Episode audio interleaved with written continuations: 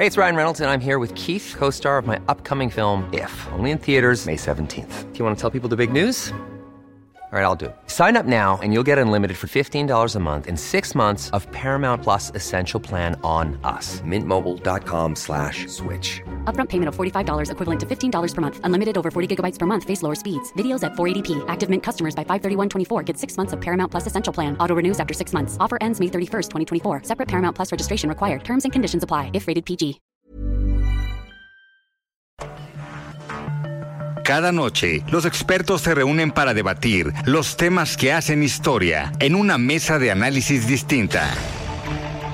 Aquí las entrevistas con los personajes y líderes de opinión, junto al análisis profundo de los temas trascendentes. Alfredo Ceja conduce un programa de Frente en Jalisco por el 100.3 de FM. Iniciamos.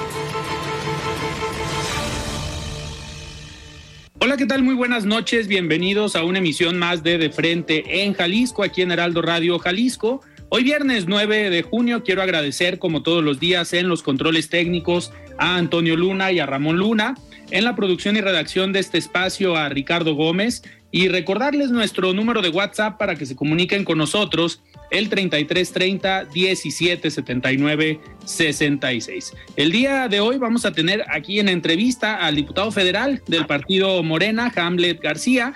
También vamos a tener esta mesa de análisis con Sebastián Mier y Ociel González de la Universidad Panamericana.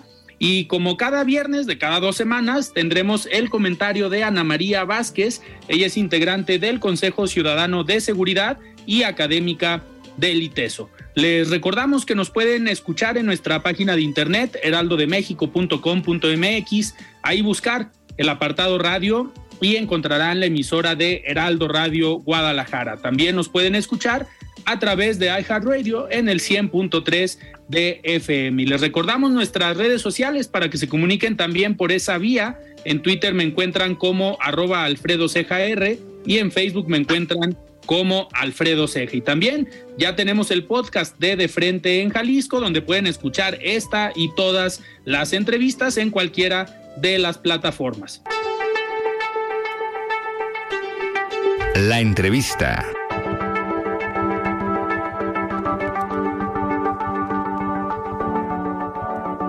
Muy bien, pues arrancamos esta plática con Hamlet García, diputado federal de Morena. Estimado Hamlet, ¿cómo estás? Buenas noches. Buenas noches, Alfredo. Un saludo para ti y para toda la audiencia de Heraldo Radio. A tu orden. Muchísimas gracias. Oye, a ver, ya arrancó el 2024, lo vimos a partir de la, eh, del resultado de la elección del domingo pasado. Eh, me imagino que están contentos en Morena por el resultado en el Estado de México. Eh, quitarle el bastión histórico al Partido Revolucionario Institucional, pues creo que es un gran logro para, para Morena. Digo, a pesar de todo lo que se pueda decir de la elección y lo que puedan decir los otros partidos, pues los resultados ahí están. Morena ganó eh, el Estado de México. Eh, y a partir del lunes, teniendo estos resultados, pues pareciera que el presidente de la República marca ya el arranque o la pauta para el 2024 con esta cena eh, que tiene con algunos liderazgos de Morena, con los gobernadores, pero pues también están estos personajes que han levantado la mano para la presidencia de la República. Y esto pues pareciera que es el banderazo de salida que ya marcó a lo mejor las reglas, y pues sorprenden ya con la renuncia a partir del próximo lunes del secretario de Relaciones Exteriores, de Marcelo Ebrard. Ya anunció también Ricardo Monreal que renuncia o pide licencia al Senado de la República, pero pues viene este domingo el proceso más importante que lo tiene que definir el partido. Y pues es este Consejo Nacional en el que tú participas, eres uno de los pocos jaliscienses que tienen un lugar en este, en este consejo. Y pues quería saber tu opinión, cómo van, cómo vivieron esta semana después del domingo y qué viene para, para Morena y para Hamlet. ¿Cómo, ¿Cómo vivieron de entrada el triunfo del domingo en el Estado de México? Sí, Alfredo, pues estamos en un momento social muy interesante. El éxito en el Estado de México marca historia. Será en septiembre cuando ya la maestra Delfina Gómez tome posesión del cargo. Es un momento además de mucha unidad al interior del movimiento. Se comprobó que cuando vamos unidos somos muy fuertes. la generosidad que tuvieron tanto el profesor Higinio como el doctor Horacio de sumarse a la candidatura de la maestra Delfina, que ganó la encuesta, la unidad del Partido Verde y del Partido del Trabajo con nosotros, con Morena, pues generó este éxito que va a marcar la historia del Estado de México y del, del país prácticamente ya estaban por cumplirse 100 años de gobiernos de PRI en la entidad eh, más poblada del país, la que tiene el presupuesto más grande. Son prácticamente 18 millones de habitantes, 12 millones y medio de electores en el Estado de México. Es un presupuesto de 360 mil millones de pesos para este 2023. Entonces, pues es la joya de la corona.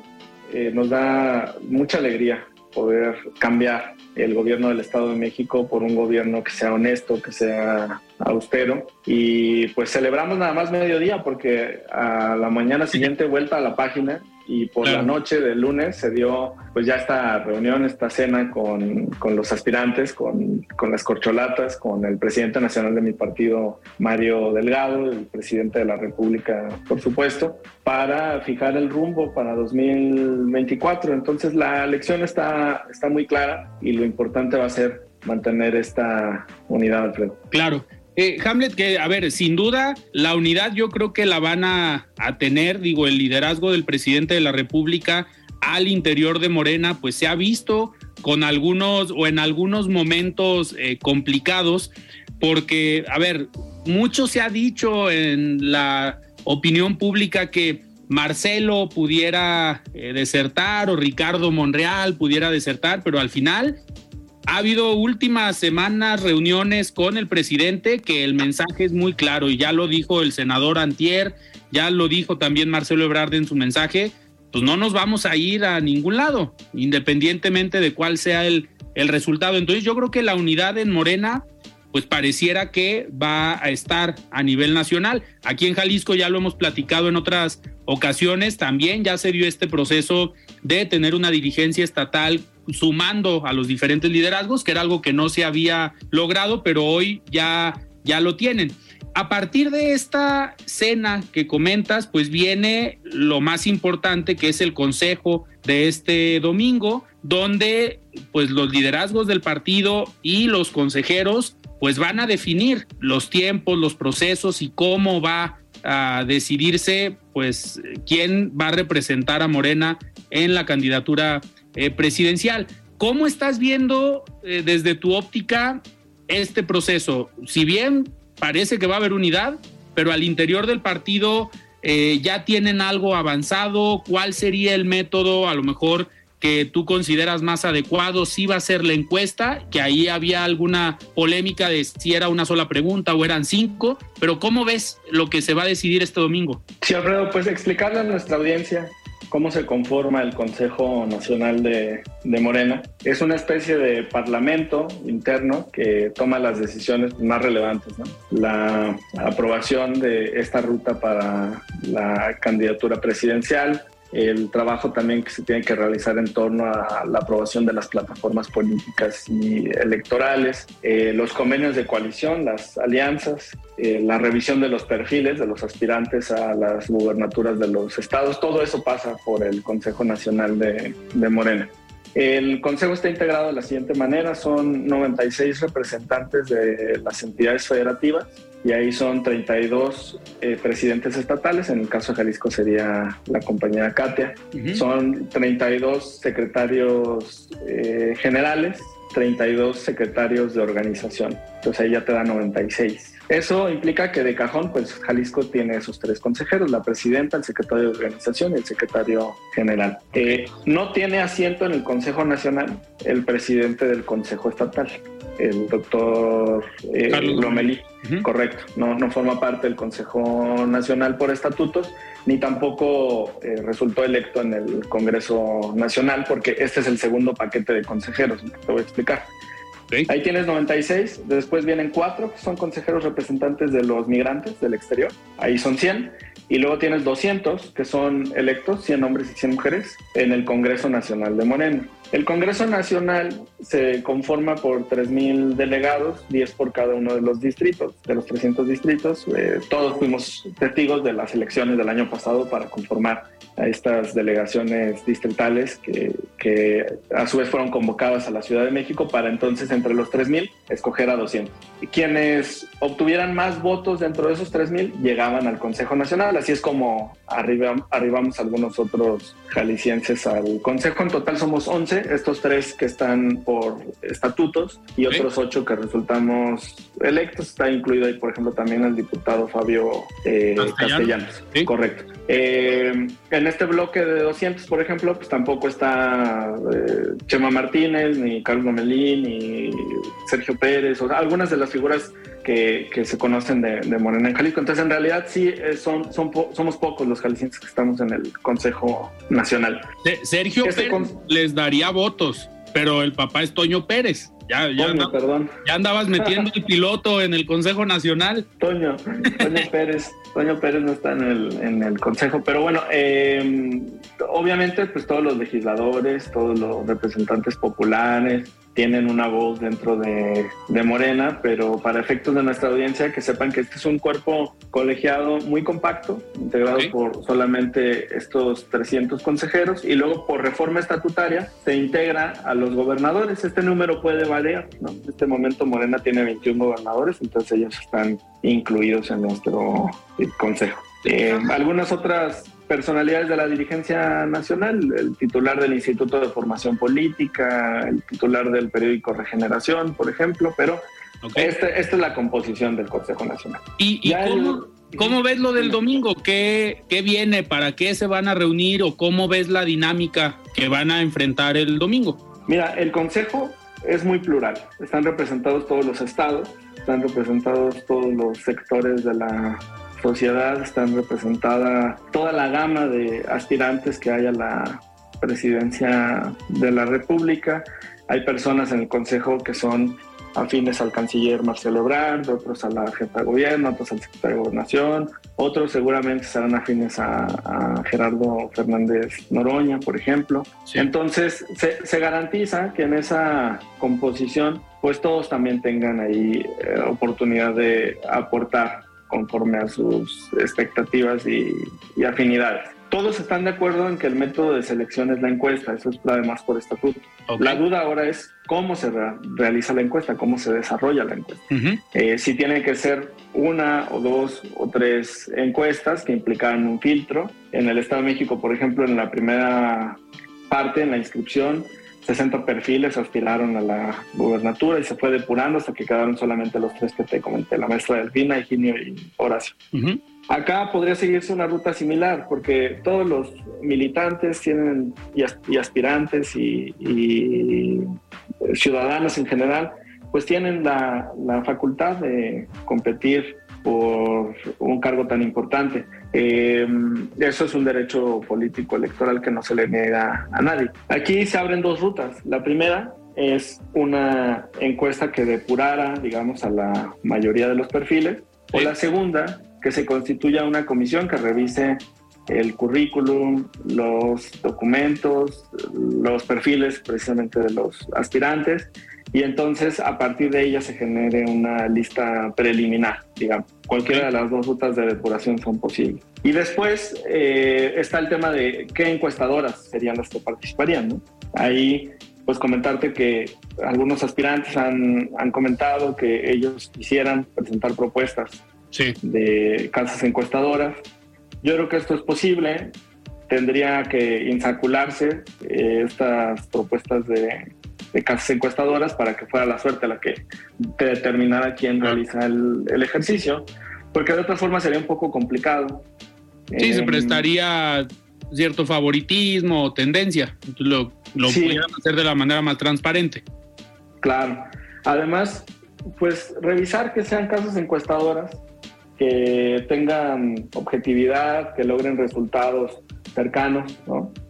Al, a, lo, a lo que señalaron las urnas, por ejemplo, en las elecciones de 2021, 2022, 2023. Se pueden revisar todos estos testigos y experiencias, ¿no? Y después de saber cuántas encuestas, quién las realizaría, eh, está la parte de la composición de las preguntas de la encuesta.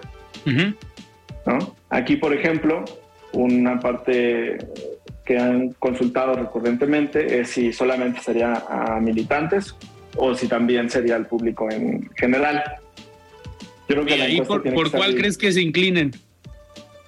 Yo creo que tiene que haber una mezcla, porque si, si solamente consultas a militantes y simpatizantes, estás dejando de lado pues una parte importante del electorado. Y al final de cuentas nosotros buscamos no solo ganar la presidencia, sino además lograr una victoria contundente con mayoría calificada en el Congreso y ganar las nueve gobernaturas que se disputan y, la figura que encabeza los esfuerzos como candidato a la presidencia siempre es muy relevante para el voto en cascada. Sí, claro. Eh, por otro lado, si solamente consultas externo, te estás eh, perdiendo, digamos, de la perspectiva de los sentimientos, de las aspiraciones, de los deseos de los militantes. Y eso pues también va en contra del propósito que tiene el partido, porque buscamos llegar al poder, pero para establecer una agenda política que está en nuestros estatutos y en nuestra declaración de principios como un partido de izquierda. Entonces tendría que ser una mezcla. Sí, al final, al final esta decisión del domingo, dependiendo por cuál opción se vayan, pues va a ser el inicio de a lo mejor de la unidad que puede haber al interior del partido. Digo, esta decisión puede ser la más importante para que no haya ningún, eh, digo, lo voy a decir como lo dice el presidente, ninguna corcholata, eh, pues que no esté de acuerdo. Digo, se tendría que mostrar desde ahí la unidad y el respaldo por parte de todos, ¿no? Que estén de acuerdo. Es correcto.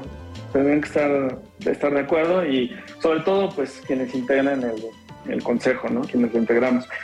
Em, entonces, hasta esta ruta, pues ya tenemos cubierto en lo que hemos eh, dialogado, eh, quién realizaría la encuesta, a quién se consultaría en la encuesta, eh, quién la llevaría a cabo, qué casas encuestadoras, y finalmente está la parte de las preguntas, ¿no? ¿Qué se preguntaría en la encuesta? Claro. Si solo consultas la popularidad, me parece que es una encuesta pues muy, muy parcial porque no se trata solamente de quién es el más conocido, a veces el más conocido tiene muchos negativos. Así es. Y eso pues genera una complicación extraordinaria al momento de competir en las, en las elecciones. Eh, puede haber personas menos conocidas, pero con más positivos. Y que, sean más atractivos. Correcto, que tengan todavía una proyección a, futuro, no que estén en un techo de posibilidades o que tengas que dedicar una campaña completa a sanear los negativos en lugar de buscar el crecimiento. Claro. Por esa razón, yo creo que la, la, pregunta no tiene que ser quién es el más eh, conocido. Las preguntas tendrían que estar relacionadas con quién eh, puede representar mejor al movimiento, quién le gusta como candidato o candidata a la presidencia de la República y de esa manera pues me parece que ya se tendría un objetivo y medir por supuesto los negativos de cada uno de los perfiles para hacer una ponderación en este ejercicio. Así tendría, desde mi perspectiva, que realizarse un ejercicio equilibrado que nos lleve a la unidad, Alfredo, pero es, un, es una decisión de más de 300 personas, no solo recae en Claro. Hamlet, y por ejemplo, una vez que tengan la encuesta que se defina, que coincido, lo ideal sería tener un mayor número de preguntas para tener o poder medir desde diferentes ángulos, no necesariamente el más conocido puede ser el más votado. Digo, ha pasado en diferentes partidos y creo que les ha pasado también en Morena, que a pesar de que pones a un candidato muy conocido, con una percepción muy alta, pues los negativos a veces hacen eh, a veces generan problemas en el resultado de la elección, pero ya que tengan elegido al candidato, pues obviamente las encuestas eh, son importantes. No sé si tuviste la oportunidad en la semana, el lunes, se presenta esta eh, encuesta o estos resultados, estas mediciones de Ruta 2024 por parte de Heraldo de México, donde pues sí se ve una diferencia entre Claudia Sheinbaum y los demás. Marcelo Ebrard aparece en un segundo eh, lugar, pero pues ¿cómo ves de entrada este escenario donde Claudia Sheinbaum está a la cabeza, después Marcelo y ya pues más rezagados Ricardo eh, Monreal y Adán Augusto López? Sí, las encuestas claramente pues son una fotografía del momento. Ahora, el banderazo que se va a dar el domingo también genera un efecto sobre los aspirantes. Y el más importante es el de la separación del cargo, de las denuncias que, que, eventualmente llegarían por parte de aquellos que deseen participar en esta, en esta contienda. Y eso pues tiene como objetivo que se dediquen 24/7 a, a la labor de difusión de su programa y proyecto de nación, pero también un blindaje porque últimamente tanto el Instituto Nacional Electoral como el Tribunal han sido muy insistentes en presionar a los aspirantes en cuanto a los eventos que han realizado. Eh, verifican si es o no dentro del horario laboral, quiénes asistieron, si se utilizaron recursos públicos. Ya que salgan del cargo, se quitan esa camisa de fuerza y entonces este aspecto ya no estaría en duda. Y el otro es que ya se realizaría una competencia más abierta, con posibilidades en igualdad de condiciones, de que todos puedan visitar eh, el país, recorrerlo, escuchar las necesidades de la gente, plantear su proyecto y seguramente esto traerá una modificación en, en los números a favor o en contra de cualquiera de los, de los aspirantes. Esta misma encuesta que mencionas de Heraldo, que por supuesto nosotros valoramos y, atendemos, señala también que Morena encabeza las preferencias en ocho de las nueve entidades que se juegan en 2024, incluyendo el estado de Jalisco. Y la única en la que estamos abajo, el estado de Guanajuato, solamente es por una diferencia de tres puntos. Entonces, claro que estamos muy atentos a la encuesta de Heraldo. Hoy por la mañana lo comenté con Mario Maldonado en Heraldo Televisión y vamos a seguir de cerca los siguientes ejercicios que realice Heraldo de México. Hamlet, pues estaremos muy, muy atentos de lo que, de lo que siga. En las próximas semanas te vamos a estar eh, buscando porque eres un personaje que está, digamos, en la vida interna de Morena, no nada más en la parte político-legislativa, que también eh, te mueves ahí bastante bien. Digo, platicamos en su momento de la reforma electoral, del tema del plan B, eh, pero también al interior de Morena eres un personaje que está en los lugares donde se toman las decisiones. Entonces te vamos a estar molestando en las próximas semanas para ver cómo caminó, cómo resultó y cómo eh, se va a desarrollar esta, pues estas decisiones, tanto la encuesta como las actividades que vayan definiendo como, como partido. Eh, me gustaría cerrar Ahorita el tema de Jalisco, eh, ustedes, pues obviamente como diputados federales, como partido en el poder a nivel federal, pues cómo ven a Jalisco, se está viendo mucha posibilidad de Morena para recuperar o tener Jalisco en el 2024, si es una prioridad para Morena eh, tener la gubernatura de Jalisco en el 24? Claro, la elección del Estado de México demuestra que no hay un grupo de control político que sea imbatible. Si le ganamos al grupo Atlacomulco, podemos vencer también al grupo de Enrique Alfaro o al de Pablo Lemos o al de cualquiera de los eh, líderes del movimiento ciudadano. Además, en el Estado pues hay una clara evidencia de una crisis de impunidad y de inseguridad que sobre todo se ha marcado en las últimas semanas.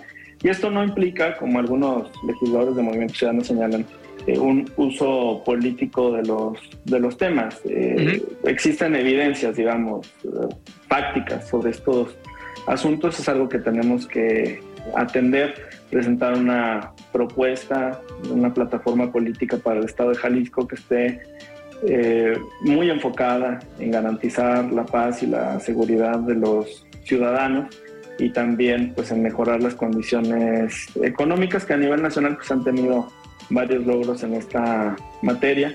Jalisco es la segunda entidad más importante que se juega el siguiente año. La primera es la Ciudad de México y a partir de ella el Estado de Jalisco y tercero Veracruz. Entonces sí, vamos a enfocar las, las baterías en lograr el triunfo en 2024 en nuestro estado. Y a trabajarle en la unidad también, mantenerla acá en, en Jalisco, que ya dieron un avance con la dirigencia estatal. Ahora falta en la parte electoral que todos los grupos o los liderazgos y quienes han levantado ya, la mano por la gubernatura, pues también estén conformes, que les va a servir, yo creo, de práctica previa el tema nacional. Sí, pero además hay un componente que a veces se pierde desde lo local, pero que está muy presente en lo nacional, y es el aspecto del género. De estas nueve gubernaturas que se juegan, por lo menos cinco tienen que ser postulaciones de género femenino.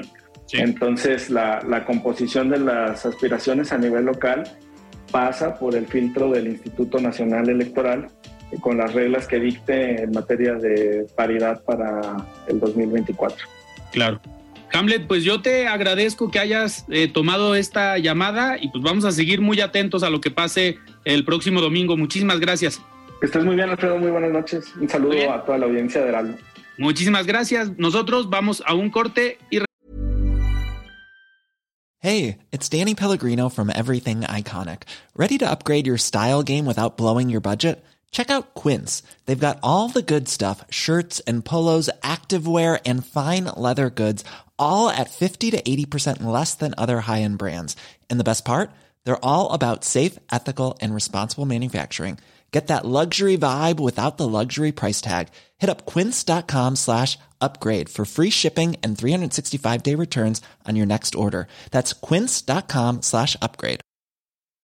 Millions of people have lost weight with personalized plans from Noom, like Evan, who can't stand salads and still lost 50 pounds. Salads, generally, for most people, are the easy button, right? For me, that wasn't an option. I never really was a salad guy. That's just not who I am. But Noom worked for me. Get your personalized plan today at Noom.com. Real Noom user compensated to provide their story. In four weeks, the typical Noom user can expect to lose one to two pounds per week. Individual results may vary. Regresamos. Siga con Alfredo Ceja y su análisis de frente en Jalisco por el Heraldo Radio 100.3. Heraldo Radio. Mesa de análisis de frente en Jalisco con Alfredo Ceja. Continuamos. La voz de los expertos. ¿Qué tal Alfredo? Muchos saludos a ti y a tu auditorio. Hoy en las siguientes semanas dedicaré mi participación a comentar sobre los hallazgos del Índice de Paz México 2023, elaborado por el Instituto para la Economía y la Paz desde 2013. El índice es parte de un esfuerzo de ese instituto por medir los niveles de paz de distintos países y a nivel global y regional. Con esta medición, el índice coloca en diferentes posiciones a estos territorios y monitorea tendencias de incremento o disminución de la violencia y la paz. El concepto sobre el cual se construye el índice es el de paz positiva, que se compone de un conjunto de actitudes, instituciones y estructuras que crean sociedades pacíficas. Refiere siempre a que las fuentes de paz son múltiples y observa sus impactos económicos y sociales de manera integral. Sus cinco indicadores, número de víctimas de homicidios, de delitos con violencia, de víctimas de delitos cometidos con armas de fuego, de crímenes de la delincuencia organizada, la proporción de personas en prisión sin sentencia y la población estimada en cada territorio, son interpretados regionalmente y de manera cruzada. El reporte 2023 sobre México da cuenta de los resultados del año 2022, en los que el propio instituto destaca algunas tendencias. Por un lado, se observó una mejora general por tercer año consecutivo, aunque de menos del 1%. La mayoría de los estados, 17, mostraron una mejora, mientras que 15 se deterioraron. Los ámbitos con cambios importantes son las diferentes formas de presencia y dominación de la delincuencia organizada, el incremento en las tasas de delitos cometidos con armas de fuego, particularmente homicidios, de trata de personas y secuestro. Destaca también el incremento de las tasas de violencia sexual y violencia familiar, estas últimas duplicándose entre 2015 y 2022, y de la violencia contra fuerzas de seguridad, periodistas y activistas sociales. Esto lleva a concluir que a pesar de las mejoras, México Es menos pacífico en 2022 que en 2015.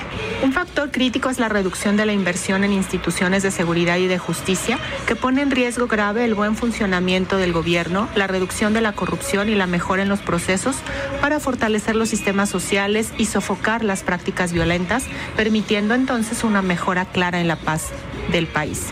Afortunadamente también podemos identificar acciones que, aunque imperfectas, se están impulsando para prevenir y atender algunas violencias por razón de género. En el marco de la Ley General de Acceso de las Mujeres a una vida libre de violencia y resultado de un esfuerzo coordinado, se publicó la semana pasada el decreto que reforma y adiciona los artículos 38 y 108 de la Constitución Política en materia de suspensión de derechos para ocupar cargo de elección popular, empleo o comisión del servicio público a cualquier persona que sea agresora sexual, deudora de pensión alimenticia o que ejerza violencia familiar.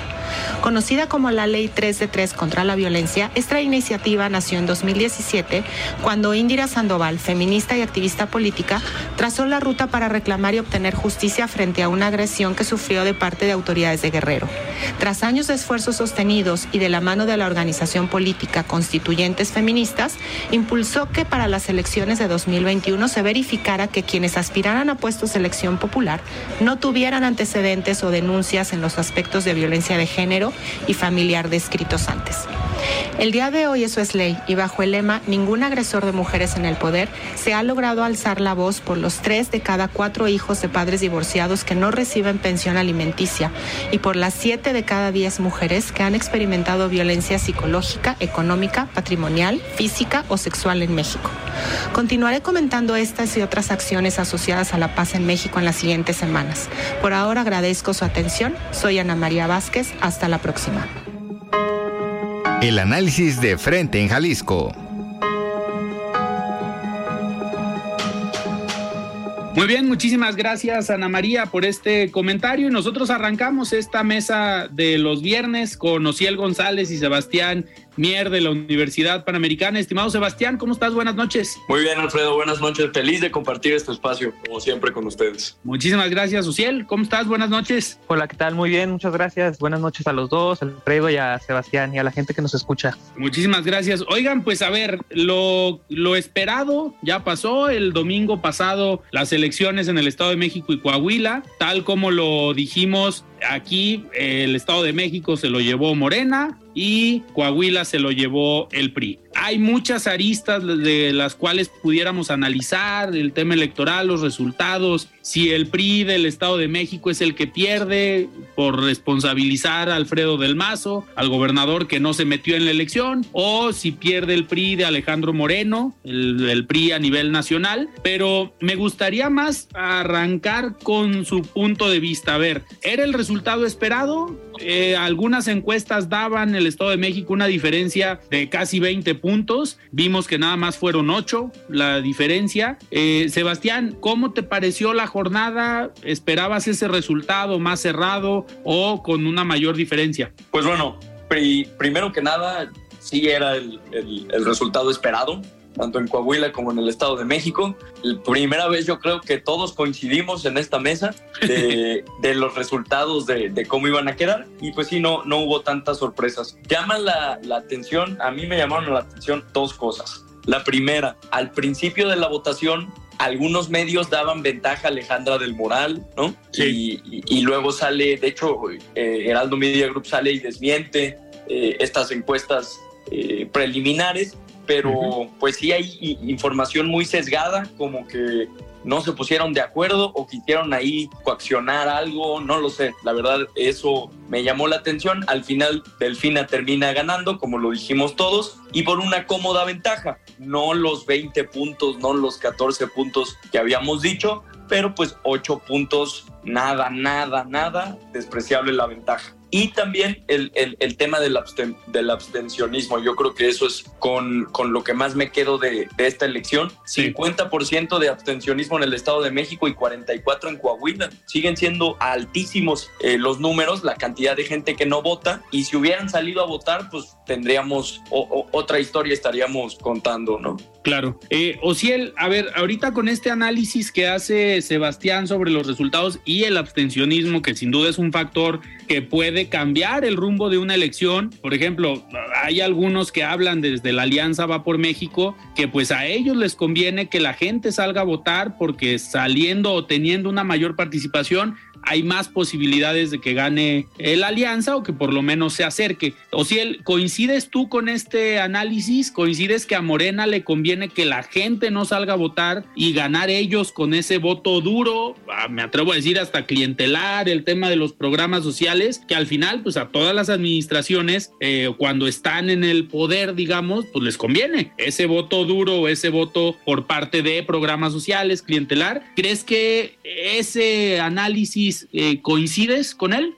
No, no, la verdad no. Y es, es un argumento que sí he escuchado mucho y que se ha repetido muchas veces. Ya vamos a empezar a diferir, compañero. A ver, a ver, vamos armando el debate, o si el por qué no. No, te digo, es un argumento que he escuchado muchas veces en medios de comunicación y demás. Yo estoy convencido que a lo mejor hay un porcentaje de voto duro en Morena, pero estoy convencido que las personas, la, el mexicano común, el mexicano de a pie, es este o sea, tiene, no sé si preferencia o tendencia a votar por Morena. No es que sea voto duro, no es que sea programas, este, programas sociales o clientelares. No, yo estoy convencido que el mexicano de, el mexicano de a pie, el mexicano que va a trabajar todos los días, eh, su jornada laboral y demás, estoy convencido que tiene preferencia por votar por Morena. Y esta, este análisis que hace la alianza de que el abstencionismo nos, nos, este, nos perjudica y demás, eh, a mí me parece que la alianza no, no está consciente de la realidad del país, ni de la realidad de la sociedad, ni de, ni de la realidad de la vida de los mexicanos. Yo creo que no, yo creo que si hubiera menos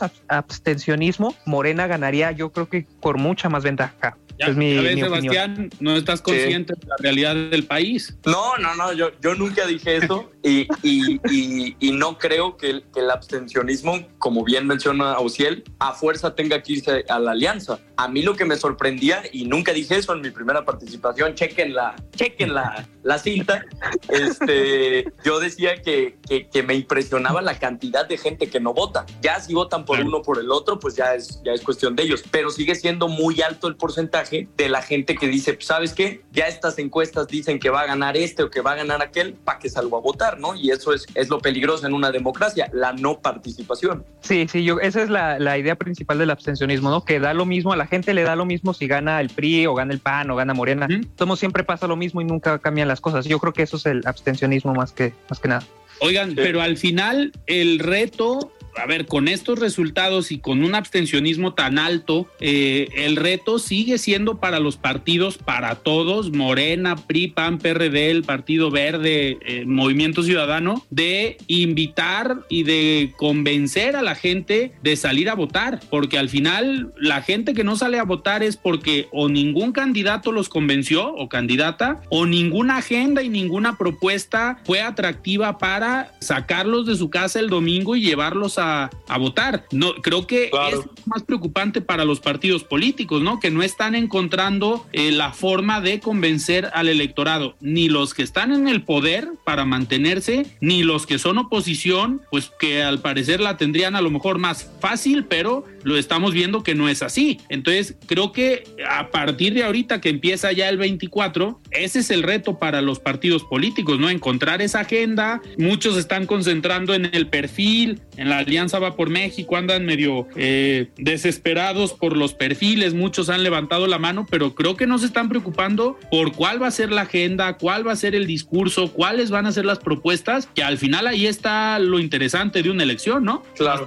Sí, sí, sí. La verdad es que faltaron propuestas. Esa es la realidad. Si la gente no sale a votar, no, no es responsabilidad de la gente. También los partidos no dieron la suficiente, el suficiente ánimo o las suficientes propuestas para que la gente decidiera salir el domingo, que como bien mencionaba Ociel, pues es gente que todos los días trabaja jornadas de ocho horas, recibiendo el salario mínimo muchas veces, y que para salir a votar y que todo siga igual, pues sí desanima mucho. Yo, yo creo que Alejandra del Moral se quedó en el vamos a votar en contra de Morena y, y Delfina se quedó en el vamos a sacar al PRI del Estado de México, ¿no? No, no hubo una propuesta concreta, concisa, que diera esperanza, que diera ilusión, ni mucho menos enfocada a los jóvenes, ninguna propuesta enfocada a los jóvenes que son los nuevos votantes, pues más, más fácil quedarse en casa, ¿no? Totalmente. Ociel, en este sentido, ¿cuál consideras que pudiera ser una estrategia interesante, importante para los partidos rumbo al 24 para convencer? Porque, a ver,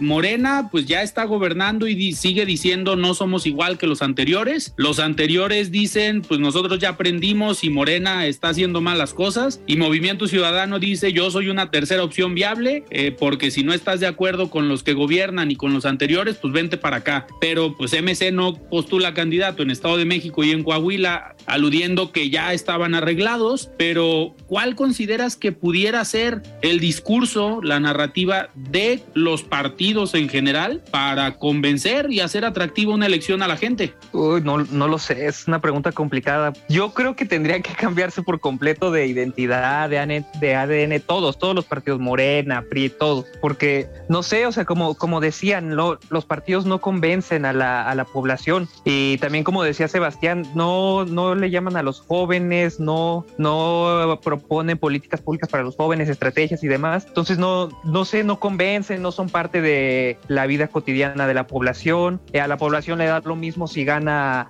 Morena en el Estado de México, si gana el PRI, porque todo es lo mismo. Eh, también, como decía Sebastián, las únicas propuestas que, proponen, al menos en el Estado de México, es que pierda Morena o que pierda el PRI. Y ya es lo único que, lo único que proponen. Entonces, no lo sé, para 2024 tendrían que, no sé, cambiarse de identidad, de ADN, hacer cosas distintas, eh, proponer a lo mejor un candidato que no sea tan, tan, conocido, pero que, ajá, exacto, ajá, tan partidista y, no sé, y esperar a que la población le despierte el interés y el ánimo de salir a votar y de interesarse en ellos y en la política. Claro. Tú, Sebastián, a ver, eh, este discurso que pudieran utilizar los partidos para convencer, para ser atractivo, sí tendría que ir basado en las propuestas que tengan como un proyecto de nación, un proyecto de país, eh, pues interesante, con una visión de largo, de largo plazo, ¿no? No nada más estarse centrando en la o el candidato que los va a representar. Claro, yo aquí ya siempre procuro tener un,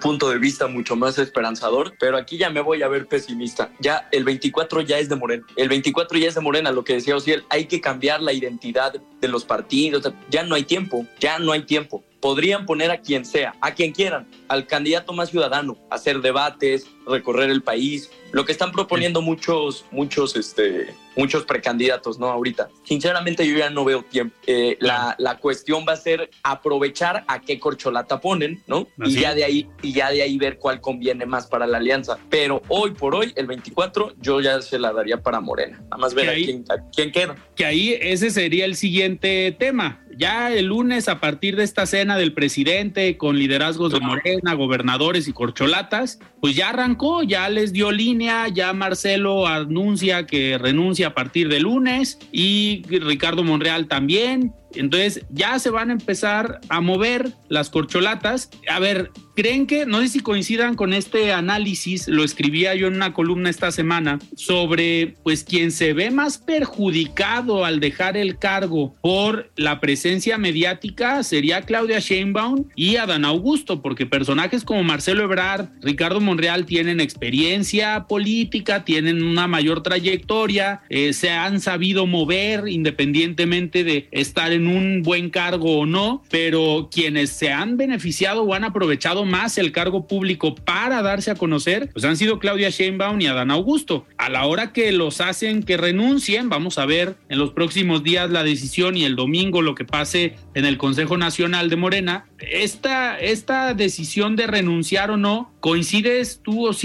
eh, que perjudica a algunos y beneficia a otros dentro de las corcholatas? Sí, yo creo que perjudica más a Dan Augusto, ¿no? Porque de él, eh, como decías, de ahí se aprovechó. Esto ha sido su plataforma para colarse en las corcholatas. Y, sí, yo creo que Marcelo, o sea, Marcelo Ebrard, esta estrategia que tomó, este, esta decisión, yo creo que es una decisión muy inteligente y una decisión muy política de decidir renunciar a su cargo para, él dice que para nivelar las cosas, ¿no? Para nivelar la, para que sea justa la contienda. Pero yo creo que es una decisión muy, muy bien pensada, muy concienzuda y esperando que, o sea, la, a lo mejor Claudia Sheinbaum, que es la, la presidenciable más fuerte, considero, a lo mejor renunciando a su cargo podría nivelar las cosas para, para el 24. Yo creo que, que, que sí, o sea, Claudia Sheinbaum y Adán Augusto son los perjudicados, pero más Adán Augusto, creo yo. Claro. Sebastián, ¿tú cómo ves la contienda? ¿Renuncian los cuatro? ¿Se ponen a hacer campaña? Digo, digo los cuatro sin excluir a Fernández Noroña, que también anda sentido porque no lo invitaron a la cena, pero a ver, ¿renuncian todos? O piden licencia, se van del cargo y empiezan a recorrer el país. ¿A quién crees que le beneficia esto? Uy, pues, pues para empezar yo creo que no, no es que crea. El presidente y Morena ya, ya les dijeron que tienen que renunciar. ¿Quiere participar usted en la encuesta? Renuncie el, el boquete o el, o, el, hoyo más, más, más grande que dejaría en el gobierno, sin duda alguna es Marcelo Ebrard. Las relaciones internacionales se sostuvieron gracias a que Marcelo Ebrard pues, tiene mucha experiencia en ese cargo. Adán Augusto López fue el principal operador de López Obrador, entonces también dejaría ahí un, pues, un hoyo importante. Claudia Sheinbaum es la peor jefa de gobierno que ha, que ha tenido la Ciudad de México. No, no gobierna, de lunes a jueves es jefa de gobierno y, y los fines de semana se dedica a hacer campaña lo ha hecho por los últimos dos años. Entonces, poner a Martí Batres ahí, pues sería un, un, trámite más. Eh, me, pobre de Noroña, me lo dejan, no me lo invitan, tan, tanto que quiere al compañero presidente y no lo invitan, y al Partido Verde, pues con su corcholata propia, y prefieren irse también con, con Claudia Sheinbaum ahí eh, parando una avenida y acarreando gente. Yo creo que, que, para, que para el gobierno la persona que más le van a extrañar va a ser Marcelo Ebrard y, eh, y, la que más va a aprovechar todo el músculo electoral que tiene es Claudia Sheinbaum. Ya lleva dos años haciendo campaña, al igual que Marcelo. Pero, uff, no, no, no, ya, yo creo que ya ha recorrido todos los estados del país. La, la gente la, la conoce más que para una votación eso es lo que quieres, ¿no? Que ubiquen tu cara con tu nombre, tal cual. Claro. Oigan, y a ver, ahorita que comentaba Sebastián el tema del Partido Verde, el Partido del Trabajo, eh, van a vender caro su apoyo en el 2024 porque analizando el Estado de México, Morena solo no le hubiera ganado a la alianza, ¿eh? gana con los votos del Partido Verde y del Partido del Trabajo. Entonces creo que eso también da pie a que ellos puedan negociar y decir, a ver, ¿qué me vas a dar? No nada más el pastel lo repartas entre los cuatro corcholatas. A nosotros también nos toca, nos toca algo. No sé, no sé, o si él si coincidas en que nuevamente el Partido Verde y el Partido del Trabajo van a negociar y van a negociar bien porque saben que pues tal vez Morena sí los necesita en la elección presidencial. Sí, pues como siempre han sido, ¿no? Unos partidos yo siempre les, esos partidos a mí se me hacen parásitos, o sea, o zánganos, partidos que viven, viven de, de eso. Pues. Oportunistas, oportunistas. Oportunistas, ajá, que viven de así de a las caiditas o no sé. Eh, a lo mejor la paga para el Partido Verde será que le respeten a su corcholata, a Manuel Velasco, porque no sé por qué él es una parte de las corcholatas, la verdad, pero a lo mejor esa es su paga y, y la paga del Partido del Trabajo, no sé, será que los dejen sobrevivir más tiempo, no sé, o que Fernández Noroña sea invitado. No sé, esos partidos de, eso viven y van a, van a negociar lo que les convenga. Y, sí, pues Morena los va a necesitar y tendrá que, trabajar con ellos. ¿Se, ¿Se, imaginan a Fernández Noroña de secretario en alguna eh, en, algún cargo, digamos, eh, fuerte en la próxima administración federal? Digo, sería de pensarse, vamos a ver en qué, en qué termina y pues vamos a ver eh, a partir de ahora todos los acomodos que haya en todos los partidos, tanto a nivel federal como a nivel eh, local. Oigan, nos quedan cuatro minutos todavía eh, antes de, de despedirnos, pero un tema que no podemos dejar de analizar y a ustedes como jóvenes, el tema de la inseguridad, Sebastián, lo hemos platicado en otros en otros programas, en otros espacios aquí, aquí en De Frente en Jalisco. Y pues sigue el tema de la inseguridad fuerte en Jalisco. El gobernador esta semana dio algunas cifras de delitos que van a la baja, pero al final la percepción de inseguridad eh, pues parece complicada con este tema de los jóvenes desaparecidos que ya encontraron lamentablemente eh, pues fallecidos y esta joven que también desaparece, que hoy la fiscalía pues da información sobre que se fue por su propia eh, voluntad, pero a ver, el manejo por parte del gobierno del estado y la situación que se vive a ustedes como jóvenes, ¿les preocupa, Sebastián, cómo, cómo se está manejando todo aquí en Jalisco? Sí, este, es terrible. Y, lo peor, aparte de, la cantidad de familias que, que se han visto destrozadas por esta crisis, es la arrogancia con la que el gobernador Enrique Alfaro trata a los familiares de desaparecidos, porque esa es la palabra. Arrogantemente, con el pecho muy echado para adelante, se siente él muy, muy fuerte y muy capaz de dejar a un lado a las personas, ¿no? O sea, a mí me... Insensible, ¿no? Sí, completamente, completamente insensible. Y más cuando tienes una administración que cuando empezaste ya van 6.546 desaparecidos en lo que va de este gobierno. O sea, no son poquitos. Y en los primeros programas de De Frente en Jalisco, me, me, me acuerdo, cuando llegué yo de San Luis me llamaba mucho la atención que, el, que, el, que, el, que le hayan cambiado el nombre a un monumento y que ya en Wikipedia sale como el monumento a los desaparecidos, ya no es el monumento a los niños héroes. Eso te llama de, de, eso te llama o te habla de una ideología de las personas que están hartas de, de esta situación. Yo sinceramente uh, cayó de mi gracia, esa es la palabra. Si, si no me caía bien antes, ahora me cae peor. Entonces, pues que, que, que, que hable con tantito más corazón y que deje ese personaje de, de, de, macho fuerte, de, de, grande, a un lado. Estás hablando con gente que perdió a sus familiares, por favor.